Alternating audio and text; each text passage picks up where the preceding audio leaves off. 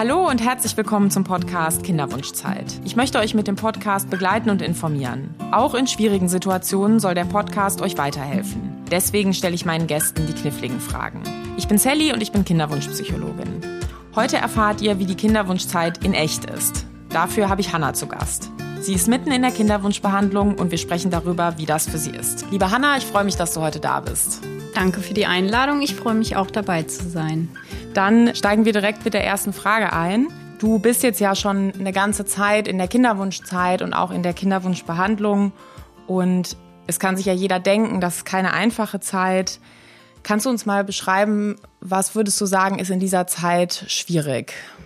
Ja, also ich spreche jetzt von mir, wie, wie ich es wahrnehme. Für mich ist es besonders schwierig, durchzuhalten. Also ja, auch am Ball zu bleiben, dass ich nicht aufgebe, die Hoffnung nicht verliere. Das ist besonders schwierig und gleichzeitig auf mich zu achten. Also Pausen mir zu gönnen, ja, auch zu reden darüber, das ähm, hilft mir und ähm, schwierig war es auch am Anfang dann, mich dem Thema erstmal zu stellen auch. Mhm. Ja, jetzt hast du eigentlich schon die Frage beantwortet, wie du es trotzdem schaffst. Würdest du da noch was hinzufügen? Was hast du für dich rausgefunden? Hm. Ja, ich habe ja eben schon gesagt, das Reden hilft mir unheimlich. Ich habe für mich rausgefunden, je offener ich damit umgehe, desto besser kann ich es verarbeiten. Und indem ich es teile, auch dieses schwierige und, und sensible Thema mit anderen, desto mehr ja, Zuspruch bekomme ich auch von, von außen und von meinen Mitmenschen, bei denen ich mich öffne und öffnen kann. Und ähm, das geht nicht nur, also da, da bekomme ich kein Mitleid oder so, sondern eher Zuspruch und äh, wie kann ich dich unterstützen oder wie kann ich euch helfen, da durchzukommen. Und das ist eine schöne, eine positive Erfahrung, die ich gemacht habe. Wobei ich ja am Anfang eher gedacht habe, oh, je, je mehr ich mich öffne dem Thema und je mehr Leuten ich davon berichte, desto öfter werde ich konfrontiert damit. Und so ist es aber gar nicht gekommen, weil ich auch ganz klar darüber sprechen kann, wenn ich nicht darüber reden will. Mhm. Und es sind auch gar nicht Menschen, die dann ständig nachfragen, sondern die wirklich sensibel darauf eingehen. Und wenn ich sprechen will, spreche ich und sie fragen nicht ständig nach. Und das habe ich gelernt in den Jahren jetzt und mitgenommen für mich, ja. Mhm. Jetzt gehen wir vielleicht noch mal einen halben Schritt zurück, ähm, um ein bisschen besser zu verstehen, wo du eigentlich stehst in der Kinderwunschzeit. Wann hat's denn angefangen? Also angefangen, so dass ich gemerkt habe, das ist jetzt, äh, ich will das jetzt machen. Das ist Anfang 2017 gewesen. Auch davor, so die Jahre, habe ich gemerkt, mh, hm, der Kinderwunsch, der ist immer mal wieder da, aber er ist auch wieder gegangen. Und ab 2017 war es wirklich, da war es, der, der ging nicht mehr weg. Und da wusste ich, okay, jetzt ist es soweit. Jetzt möchte ich oder möchten wir das Thema angehen. Dann habe ich meinem Mann erstmal gesagt, so, oder damals noch nicht mein Mann, damals noch mein Partner, gesagt, dass bei mir dieser Wunsch jetzt da ist und ich das schon gern angehen würde und er sich da auch sehr gefreut hat. Ja, erstmal voller Elan sind wir natürlich da dran gegangen und haben dann, oder ich habe das dann erstmal mit meiner Frauenärztin besprochen. Die hat mich dann vorbereitet, gesagt, was ist zu tun, was sollte ich einnehmen und so weiter. Und dann ging es so im Spätsommer 2017 los. Und wie lange wart ihr da zusammen? Fünf Jahre waren wir dann zusammen in dem Ze äh, zu dem Zeitpunkt. Kennen tun wir uns aber noch länger. Mhm. Schon in der Ausbildung haben wir uns kennengelernt. Ich finde, du hast es total interessant beschrieben, dass dann eben in den Jahren davor ja der Kinderwunsch auch schon mal aufkam, aber er ging wieder weg, ja, und dann ging er plötzlich nicht mehr weg. Finde ich eine interessante Beobachtung, ja. Und dann habt ihr angefangen. Wie ging es dann weiter? Genau, wir haben dann ähm, angefangen und haben erstmal voller Euphorie gestartet, voller Hoffnung, dass das auch äh, schnell klappt, ähm, weil ja auch nichts dagegen gesprochen hat. Und das ging dann so turbulente 10, 11, 12 Monate lang auch so weiter. Und ja, dadurch, dass die Vorstellung auch davor, dass es so schnell geht, vorhanden war in den Köpfen umso turbulenter waren die Monate halt, weil es jeden Monat wieder nicht geklappt hat und wir uns gefragt haben, ja, was ist denn falsch hier? Was, was ist das Problem? Und das habe ich auch bei meiner Frauenärztin angesprochen. Die hat auch immer wieder gesagt, ähm, das kann ein bisschen dauern und wir gucken, wir beobachten das mal und wenn das nach so einem Jahr eben ähm, in unserer Altersklasse statistisch eben nicht klappt, dann kann man mal gucken, ob man mit einer Kinderwunschklinik hier unterstützen kann. Und so ging das dann auch weiter. Also nach einem Jahr hat es dann halt nicht funktioniert. Wir haben dann auch schon bei der Frauenärztin Monitoring gemacht, ein Zyklusmonitoring, mit dem es dann halt auch nicht funktioniert hat. Und dann habe ich mir eine Kinderwunschklinik gesucht. Mhm. Und erinnerst du dich noch an den Zeitpunkt auf dieser Kinderwunschreise, wo du das Gefühl hattest, hier stimmt was nicht? Das ist ja was anderes, wenn der Arzt irgend, also weißt du das noch? Hm. Na, dass das erste Jahr schon so turbulent war, habe ich mir natürlich schon in den ersten vier, fünf Monaten gedacht, da stimmt was nicht. Heute im Rückblick denke ich mir, ah, da habe ich mir umsonst Sorgen gemacht. Aber wo ich dann gemerkt habe, okay, jetzt klappt es, klappt es nach und nach nicht. Boah, kann ich gar keinen Zeitpunkt nennen, aber ich würde sagen, es war dann so nach dem ersten Jahr Kinderwunschklinik, wo ich gemerkt habe, okay, trotz Kinderwunschklinik funktioniert es jetzt immer noch nicht so einfach. Also mhm. irgendwas, äh, irgendwie brauchen wir da mehr Unterstützung. Mhm. Und kannst du vor allem für unsere Zuhörer auch noch mal verraten, wie alt ihr seid? Mhm. Also ich bin jetzt 33 und mein Mann ist 31. Er wird 32. Mhm. Ja. Okay, dann sage ich noch eine Kleinigkeit äh, vielleicht aus der Fachperspektive. Das heißt, als ihr damals da begonnen habt, äh, wart ihr unter 30 und bis 35 ist auch richtig, dass man von der Arztseite sagt, dass man es erstmal ein Jahr probiert und tatsächlich ist es so, es wird dann ganz unlogisch. Ab 35 sagt man dann nur noch sechs Monate probieren, bis man in eine Behandlung äh, oder bis man eine Behandlung anbietet aus Arztsicht. Und dann könnte man ja denken, das macht ja gar keinen Sinn. Wieso sollte das in einem höheren Alter schneller klappen? Das ist tatsächlich aber nicht die Logik, sondern die Logik ist eher, wenn es in einem höheren Alter nicht klappt, hat man nicht mehr so viel Zeit und deswegen würde man dann ab 35 sagen, dass man schon nach sechs Monaten dann weitere Behandlungsschritte empfiehlt aus der Arztsicht. Aber ja. Und wie viele Behandlungszyklen habt ihr jetzt in der Klinik gemacht? Ich, da kann man immer so oder so rechnen. Das ist gar nicht so eine einfache Matheaufgabe. Also ähm, da würde mich auch vor allem deine Sicht interessieren. Mm, also mit Behandlungszyklen, ich zähle da zum Beispiel auch nochmal das Monitoring mhm. rein, was wir ähm, zu Beginn, bevor wir die Insemination versucht haben, gemacht haben. Da fand aber dann auch nur eins oder zwei statt. Und da hat es auch auf natürlichem Weg halt nicht funktioniert. Dann haben wir gesagt, dann machen wir nochmal äh, zwei bis drei Inseminationen. Und meine Frauenärztin oder meine Klinikärztin, die hat dann gesagt, naja, ab drei Inseminationen, wenn es dann nicht geklappt hat, empfiehlt sie schon die IVF in unserem Fall. Ähm, genau, weil statistisch auch bei, nach drei Inseminationen eigentlich die höchste Chance erreicht ist. Und ähm, auch das hatte nicht geklappt. Ähm, und jetzt haben wir ja, den ersten IVF-Transfer gehabt. Also die IVF hatte ich schon und jetzt hatten wir den ersten ähm, Transfer von einer kryokonservierten Eizelle. Mhm. Ich würde ein paar äh, von den Begriffen nochmal erklären, die vielleicht manchen nicht ganz äh, geläufig sind. Und zwar ähm, bei dem Monitoring geht es ja darum, dass mit Hilfe zum Beispiel von Ultraschall oder auch Hormondiagnostik versucht wird, genauer zu bestimmen, ob der Zyklus eben so abläuft, wie er ablaufen soll. Also ob an den bestimmten Tagen die Hormone eine bestimmte Höhe haben und eben auch ähm, die Eizellreifung, das kann man auf dem Ultraschall sehen, ob die so fortschreitet, wie man sich das vorstellt. Und das ist eben dann wichtig für die Insemination. Das ist ähm, eine Methode in der Kinderwunschbehandlung, die ja eigentlich noch nicht zu der künstlichen Befruchtung zählt, weil tatsächlich die Befruchtung da ja ganz selbst durch die Spermien passiert, die mit so einem kleinen Katheter, es wird ihnen quasi ein Stückchen des Weges erspart. Also sie werden schon aufbereitet und dann eben in die Gebärmutter gegeben. Und sie müssen aufbereitet werden, weil ähm, die Spermien normalerweise im Ejakulat, also in dem In der Spermienflüssigkeit sind auch bestimmte Botenstoffe drin und wenn man das Ejakulat eben nicht aufbereitet in die Gebärmutter geben würde, dann würde es da ein großes Chaos geben. Und deswegen ist auch das eine Methode, für die man zwar ein Labor braucht, aber da wird eben kein Einfluss darauf genommen.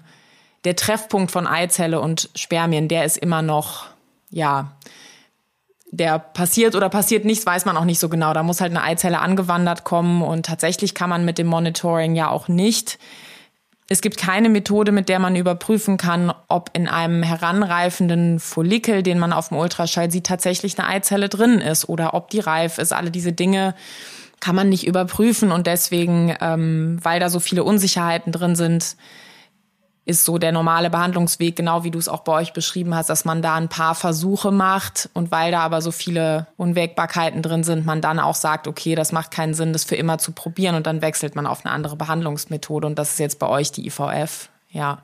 Kannst du erklären, was da gemacht wird? Also bei der IVF geht es ja erstmal darum, dass Eizellen gewonnen werden. Mhm.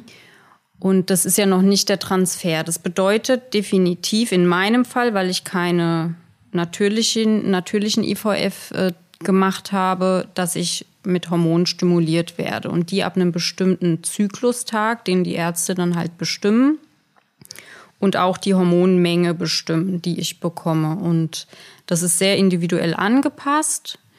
Ähm, ich habe relativ niedrige Dosierungen bekommen aufgrund Körpergröße meines, meiner Vorgeschichte, PCOS, ähm, Anti-Müller-Hormon etc., alles, was vorher bestimmt wurde. Und die sollte ich ab einem bestimmten Tag dann spritzen. Mir wurde gezeigt, einmal, wie das geht. Und dann habe ich so einen Pen bekommen, den man aus der Apotheke auch bekommen, sodass ich mir das zu Hause selber spritzen konnte. Und das habe ich dann ein paar Tage gemacht, bis zum Tag X, wo dann der Eisprung dann ausgelöst wurde. Auch da musste ich in die Klinik, um einen Ultraschall zu machen. Das bedeutet, einige Termine musste ich wahrnehmen, um ja, einen Ultraschall eben durchführen zu können. Und dann wird ausgelöst. Und bei mir in meinem Fall waren es 18 Eizellen, die dort angezeigt wurden. Dazu muss man sagen, meine Ärztin hat gehofft, dass es nur fünf werden und äh, hat im Ultraschall dann schon gesehen, uh, da sind ja über 20. Jetzt müssen wir ein bisschen runterdrosseln. Mhm. Und da war ich schon ziemlich ängstlich und ähm, habe mir Sorgen gemacht und Gedanken, oh je, bedeutet es das jetzt, dass ich eine Überstimulation bekomme und so weiter. Naja, auf jeden Fall war dann der Punkt zum Auslösen. Ähm, da bekomme ich dann eine Auslösespritze mit HCG oder in meinem Fall war es ein anderes Hormon, um so eine Überstimulation zu vermeiden. Und der Termin wurde dann direkt gemacht zur Entnahme. Da musste ich dann in meine Klinik fahren nochmal an einem Extratag. Dort wurde dann unter Narkose der Eingriff gemacht. Ähm, da wurde auch nochmal geschaut, ist es auch genau in dem Zeitpunkt und noch nicht gesprungen. Mhm. Aber sind die Eizellen so weit, dass man sie entnehmen kann. Und da wurden dann 18 entnommen. Und da wurde mir auch nochmal bestätigt, da sind keine 20, es waren nur 18. Und genau, unter Narkose wurden mir die entnommen. Das ist ein Eingriff von 15 Minuten und ein toller Schlaf, muss ich sagen, mit der Narkose. und ähm, Aufwachzimmer war ich noch ziemlich dösig. Mein Mann durfte dabei sein, da war ich ganz froh. Und an dem Tag selber wurde mir dann noch gesagt, wie viele Eizellen halt gefunden wurden. Mhm. Genau. Und dann heißt es erstmal warten. Am Tag später wurde mir dann gesagt, wie viele Eizellen befruchtet werden konnten. Und wir hatten aber vorher schon ausgemacht bei meiner Situation und der Gefahr einer Überstimulation, dass wir alles einfrieren und keinen Frischtransfer machen werden. Mhm. Genau. Ja, das würde ich vielleicht ein bisschen nochmal erklären. Man würde ja vielleicht denken, weil du eben gesagt hast, oh, ihr habt gehofft, es werden fünf Eizellen, ne? Vielleicht würde man erstmal denken, so, oh, je mehr, desto besser, ne? Und äh, tatsächlich ist es aber ja so, dass jetzt so die neueren Forschungsergebnisse eben eher dahin deuten, dass manchmal weniger mehr ist und dass manch, wenn es weniger Eizellen sind, sind es eben eher dann die auch einen Reifegrad aufweisen, so dass die sich gut entwickeln. Das heißt, das Ziel ist eben nicht, eine Stimulation so hoch zu machen, dass es möglichst die größte Masse ist. Und jetzt hast du auch beschrieben, dass bei dir eben so paar Anzeichen dahin gedeutet haben, dass es eventuell zu einem Überstimulationssyndrom kommen könnte. Das ist eben eine Reaktion des Körpers auf diese Hormone, die sich eben leider auch erst ein paar Wochen nach der Stimulation zeigt. Und das kann eben dann dazu führen, dass wenn eine Schwangerschaft eintritt, dass sozusagen danach noch die Nachwirkungen von der Hormonstimulation passieren. Und dann hat man eine ganz ungünstige Situation. Und dann habt, habt ihr euch jetzt entschieden, so ein Freeze-All zu machen und jetzt den Zyklus abzuwarten. Und hast du denn das Überstimulationssyndrom gekriegt? Mm, also ich kann es gar nicht definieren, weil also ich hatte vergrößerte Eierstöcke schon, das hat auch meine Ärztin im Ultraschall gesehen, aber ich hatte ansonsten nichts. Ob das jetzt schon ein Überstimulationssyndrom ist, weiß ich nicht, aber ich hatte zum Glück nicht mehr. Also keine Wassereinlagerung, ähm, kein, ja, keinen dicken Bauch, keine Schmerzen, außer halt die üblichen, weil sie ein bisschen vergrößert waren, die Eierstöcke. Und ich habe auch ähm, Heparinspritzen mir selbst gespritzt, weil die Gefahr halt einer äh, Thrombose gegeben ist, wenn ich mich nicht so stark bewege und gerade auch bei der Hormonzugabe. Ähm, ja, und ich würde, ich würde jetzt mal sagen, nein. Hm. Wenn du daran zurückdenkst, wenn du jetzt in der Rückschau drauf guckst, kannst du sagen, was manche Dinge schwieriger gemacht hat, was manche Dinge leichter gemacht hat, Hast du da eine, ich nenne es mal so eine Mini-Auswertung vielleicht so von den Erfahrungen? Also was ich ja schon genannt hatte, ist, mm, dass mir das Reden sehr, sehr geholfen hat, weil ich aber auch grundsätzlich ein Mensch bin, der gerne über äh, Themen, Probleme, schöne Dinge, schlechte Dinge ähm, spricht und sie so verarbeitet. Und mm, ja, ich damit offen umgehe. Und das ist ein großer Faktor, glaube ich, der mir dabei geholfen hat, ähm, schwere Phasen ja zu überwinden und auch wieder gute Phasen eben ja wertzuschätzen. Genau, das ist so ein Aspekt.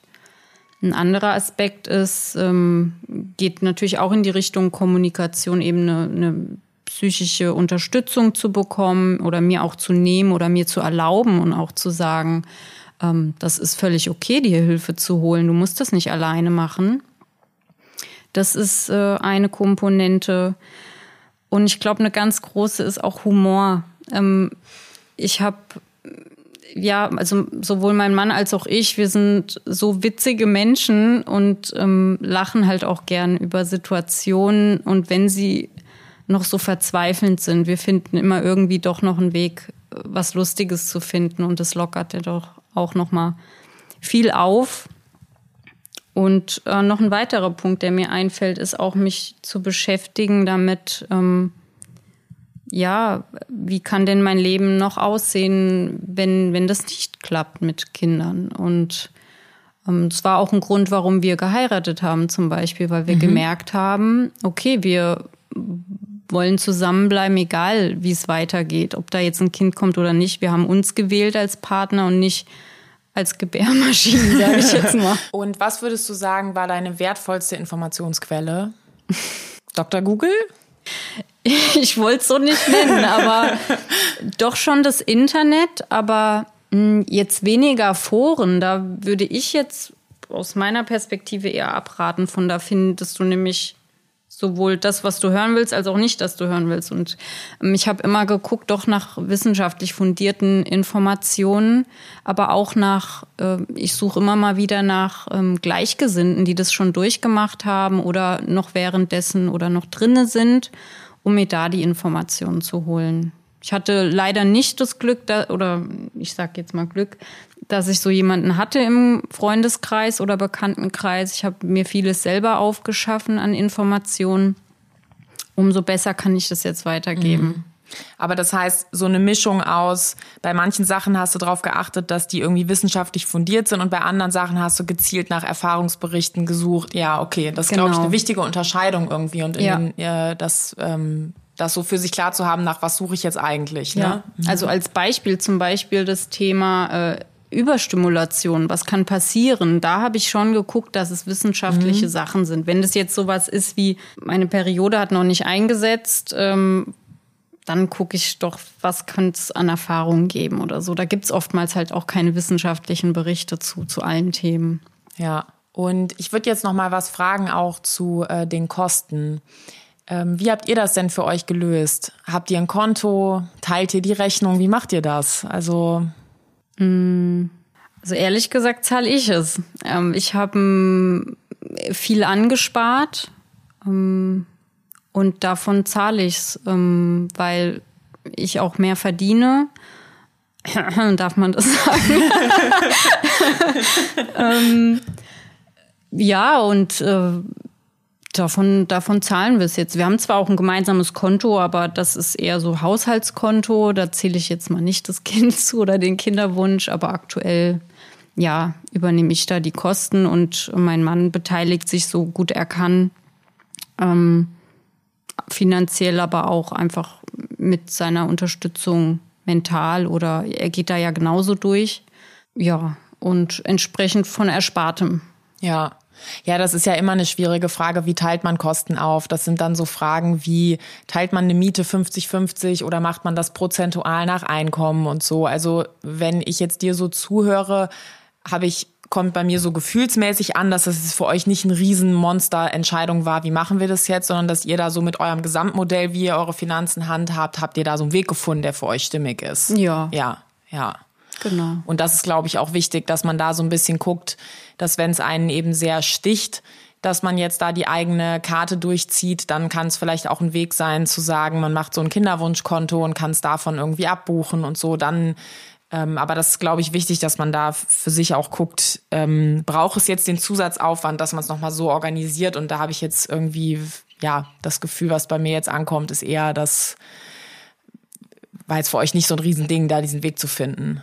Würde ich jetzt sagen, ja. Nee, war nicht, nicht problematisch. Es war aber auch für mich klar und äh, auch für ihn, dass das was kosten wird. Und ähm, ja, da war für mich gar nicht, hat sich die Frage gestellt, ähm, wer zahlt es, sondern ja, auf jeden Fall, wir machen das jetzt. Mhm. Ich will es versuchen, das, was ich kann und leisten, mir leisten kann, aber auch körperlich ähm, schaffe, mache ich. Und wir achten gemeinsam gut aufeinander, wie lange wir das machen und ja, ja immer regelmäßig auch ein Resümee, Resümee ziehen. Ähm, wo stehen wir jetzt? Ähm, wie geht's weiter? Was können wir noch? Was wollen wir noch? Und an einem Tag, wo das mal schlecht läuft, wie kann ich mir das vorstellen? So das Miteinander? Nee, dieses äh, in der Vergangenheit sein oder in der Zukunft sein. Also die ganz, ganz schlechten Phasen, das kann dann aussehen, wie ich sitze auf der Couch in der Ecke und weine und möchte nicht reden, ähm, schirme mich auch ab mhm. von, von Freunden, Bekannten und äh, gucke auch nirgendwo nach Bildern oder so, sondern, ähm, weiß ich nicht, gucke Serie oder versuche mich irgendwie da rauszuholen, aber manchmal auch wirklich will ich da anscheinend immer drin bleiben in so einer Ecke und ähm, ja, leide ziemlich stark. Das sind so die krassesten Phasen gewesen. Und da gibt's aber von, ja, von in der Ecke sitzen bis äh, auch mal kurz nur weinen, gibt's alles davon. Mhm. Und habt ihr euch schon mal aus so einer Situation heraus gestritten? Also wenn ich sehr gelitten habe, nee, dann haben wir uns nicht gestritten. Ähm, es gab aber Situationen, wo wir uns auch mal gestritten haben gerade wenn es so in die Richtung geht, wenn er nicht verstehen kann, dass jetzt zum Beispiel die Menstruation eingetreten ist und dass ich jetzt äh, traurig bin, dass es nicht geklappt hat. Ähm, ja, das, das kann er als Mann halt auch gar nicht so, glaube ich, nicht so nachvollziehen. Wird er auch nie können. Das ist aber auch okay. Und ähm, ja, in dieser emotionalen Phase ist es, glaube ich, schwierig auch für mich gewesen, ja, da nicht meinen Emotionen freien Lauf zu lassen und wirklich mich beobachtend da in diese Situation zu stellen, erstmal zurückzunehmen. Das ist halt dann nicht gewesen, sondern es kam einfach raus. Und das kann er halt nicht nachvollziehen, weil er weder Hormone in sich reinspritzt, noch zu den Ärzten rennt. Ähm, ja noch sich auch mit der Situation in der Zukunft so stark beschäftigt wie ich. Und ähm, ja, das ist so der große Unterschied. Und da gab es dann schon immer mal Reibungspunkte. Und auch gerade zu dem Thema äh, Geschlechtsverkehr gab es mhm. auch äh, viele Reibungspunkte, gerade auch in die Richtung, ähm, jetzt zu Termin muss äh, mhm. Sex gehabt haben, müssen Sex haben. Und das auf Abruf ist halt, ähm, ist halt nicht, ne? Ja. Und ähm, das kann ich wiederum nicht so verstehen, aber das, ja, das ist auch so eine große Lernkurve gewesen, die wir miteinander hatten. Ähm, ja, mehr uns in den anderen reinversetzen zu können oder aber auch darüber zu reden. Ähm, das war immer wichtig. Ja, wenn man was nicht versteht, ist Reden, es ist dann eben eigentlich der einzige Weg, irgendwie sich abzuholen. Ne? Und äh, du hast es jetzt schon erwähnt, hast du denn das Gefühl, dass so die Intimität und die Nähe, die ihr so zueinander empfindet, hat die gelitten durch Sex nach Kalender? Eine Zeit lang ja.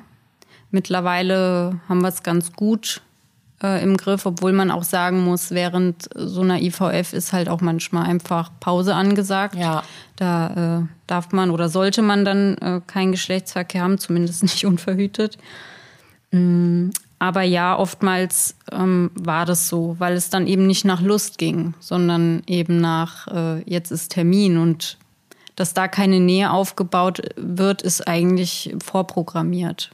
Mhm. Zumindest ist es meine Erfahrung gewesen. Und da dann dran zu arbeiten, das erstmal zu bemerken, ist, ist schon eine Leistung und dann daran zu arbeiten, ähm, ja, gemeinsam einen Weg zu finden, wie man doch wieder Intimität mhm. äh, fördern kann. Und das ist gar nicht so einfach gewesen. Ja. Oder ist auch immer noch nicht so einfach. Kannst du ein bisschen was zu eurem Weg sagen? Was hat da für euch funktioniert?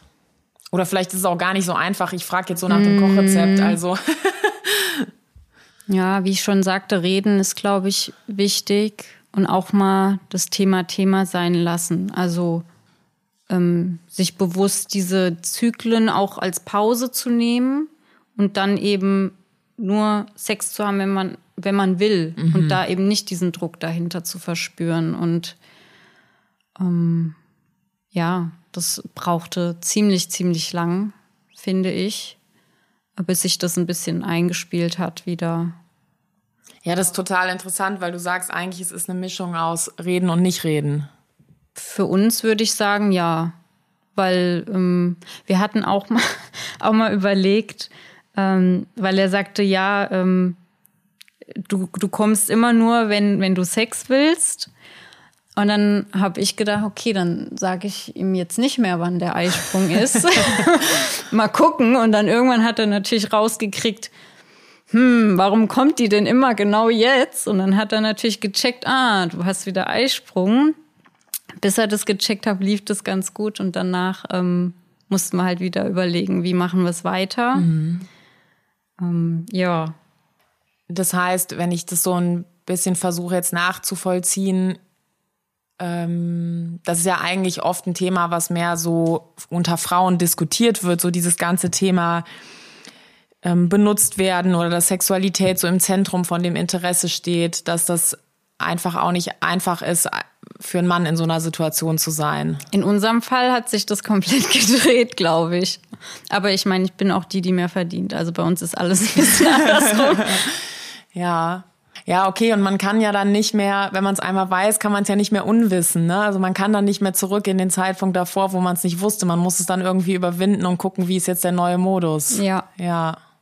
Ich würde auch kurz den einen Punkt noch erklären. Du hast das ganz richtig gesagt, dass eben manchmal äh, im Kinderwunsch dann sogar ähm, unverhüteter Sex nicht erlaubt ist. Da denkt man jetzt vielleicht auch, wenn man erst mal reinhört, so, hä? Wie kann das denn sein? Und ähm, das liegt eben daran, dass äh, in der Hormonstimulation, wenn, wie ich vorher erwähnt habe oder wir auch schon besprochen haben, da so mehrere Eizellen heranreifen. Was natürlich nicht passieren darf, ist, dass jetzt aus Versehen vielleicht fünf Eizellen springen, weil so hundertprozentig kontrollieren kann man es eben auch mit dem hormonellen künstlich zugeführten Hormonen nicht. Und wenn jetzt aus Versehen fünf Eizellen springen würden und dann wäre eben gerade wären Spermien da, dann könnte eben der Fall eintreten, dass plötzlich fünf befruchtete Eizellen sich einnisten und im schlimmsten Fall hätte man dann eine Fünflingsschwangerschaft im ersten Moment würde man vielleicht denken, ja, ähm, lieber fünf als gar keins. Diesen Gedanken kann ich total nachvollziehen. Nur leider ist eben so eine Schwangerschaft dann immer eine ganz, ganz schlimme Risikoschwangerschaft. Und das ist der Grund, warum es tatsächlich dann, ist es ganz paradox, in der Kinderwunschbehandlung manchmal ähm, man entweder keinen Sex haben darf oder dann verhütet. Und ähm, dann muss man es natürlich mit einer Verhütungsmethode machen, die man an- und ausknipsen kann. Also sowas wie ein Kondom. Mit einer Pille geht natürlich dann auch wieder nicht, weil die wirkt wieder einen ganzen Monat. Ja. Und kannst du uns noch ein bisschen was vom Hier und Jetzt erzählen? Also wo stehst du gerade oder ihr? Mhm. Also gerade stehe ich auch wieder in einer Zykluspause, weil wir einen Transfer hatten, der äh, erfolglos war. Und jetzt steht halt auch Weihnachten an und auch ein Urlaub und ähm, dann sowieso die Feiertagszeit, wo in der Klinik wahrscheinlich eher schwierig ist. Und dann ähm, habe ich mir gedacht, ja, ist doch perfekt eigentlich, ähm, den Urlaub zu genießen, dort auch mal Schlitten zu fahren und nicht mir Sorgen zu machen, was ist, wenn ich vom Schlitten plumps. Ähm, Wein zu trinken, ohne den Gedanken, oh, ist es gerade in der Phase, wo es gefährlich sein könnte. Ja, und auch Weihnachten äh, zu genießen und nicht über die Feiertage zu denken, hat es jetzt geklappt oder genau an den Tagen dann die Nachricht zu kriegen, mhm. ja, nee, ist nicht.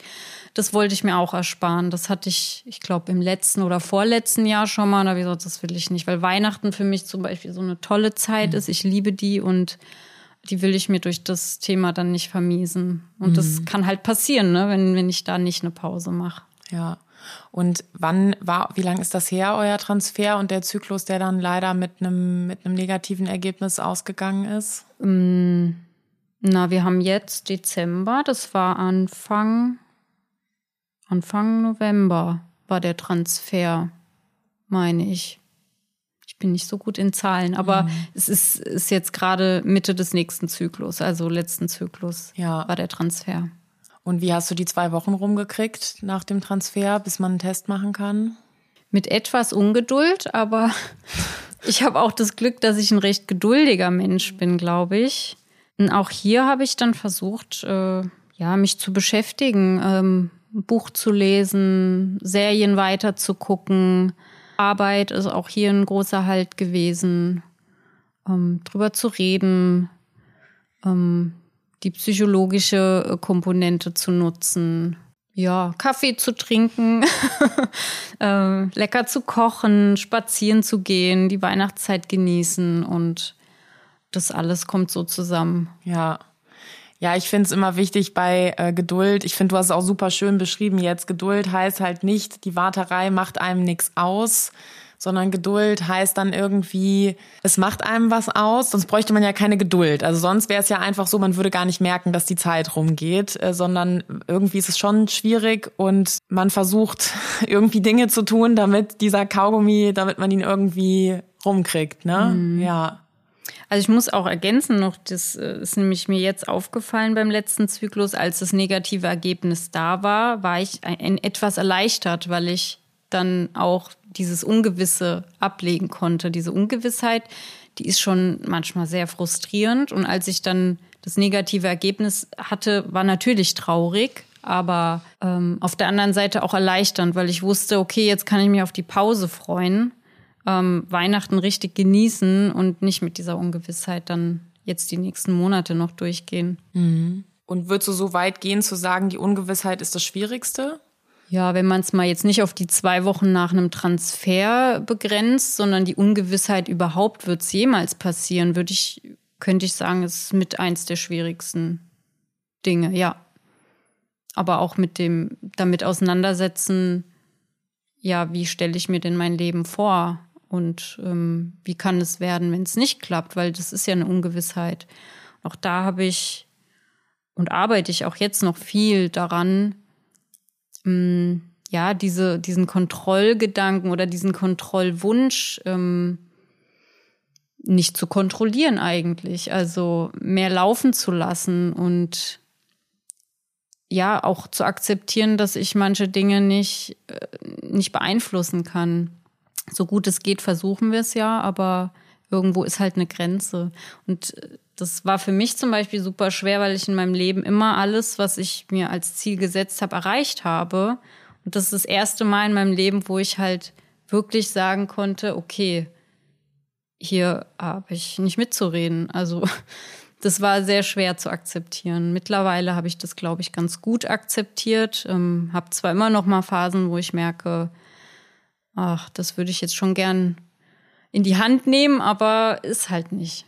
Mhm. Ja. Ja, das sind, das, das sind total schöne Sachen, ja. Also ähm, ich glaube, wir haben jetzt, ja, hast du auch gerade schon gesagt, wir haben deinen Weg, glaube ich, ganz gut dargestellt. Und ähm, ich möchte dir jetzt nochmal danken, liebe Hanna, dass du dir die Zeit genommen hast, um deine Erfahrungen zu teilen.